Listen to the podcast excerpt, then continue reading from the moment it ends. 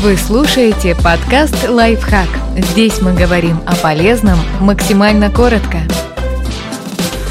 Что делать, если вы очень нуждаетесь в одобрении, но недополучаете его? Слишком навязчивая и болезненная потребность в похвале, по мнению психологов, тревожный звоночек. И лучше попробовать разобраться с этой проблемой. Вот несколько рекомендаций.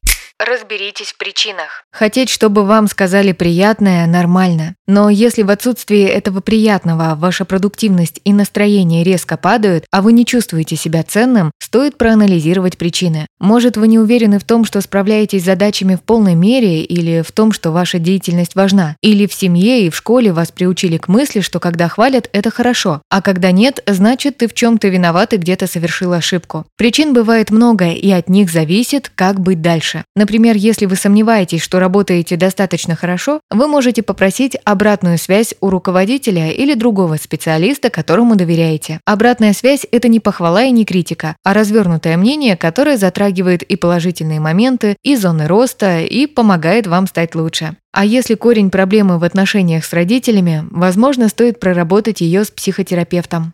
Учитесь фокусироваться на процессе, а не на результате. На словах это гораздо проще, чем на деле. Но если у вас получится сформировать навык концентрироваться на процессе, вы никогда не останетесь в проигрыше. Это умение нужно тренировать. Искать в вашей деятельности то, что нравится, и стараться обращать внимание только на это, не позволяя себе слишком забегать наперед и думать, что будет в конце и как отреагируют другие. Хвалите себя сами. Это самая важная задача – найти опору и поддержку внутри себя, а не вовне. Все наше общество построено на внешней мотивации, поэтому нащупать внутреннюю и держаться за нее непросто. Можно начать отмечать все свои успехи и сделанные дела, даже небольшие, или вести дневник достижений и каждый день записывать хотя бы несколько поводов собой восхититься. Вовремя успел на работу, нашла время поиграть с ребенком в настольные игры или закончила вязать сложный свитер. Старайтесь поменьше себя критиковать, обходиться без гадостей и обесценивания в свой адрес, и почаще говорить себе, что вы молодец. Подписывайтесь на подкаст «Лайфхак» на всех удобных платформах – Ставьте ему лайки и звездочки, оставляйте комментарии. Услышимся!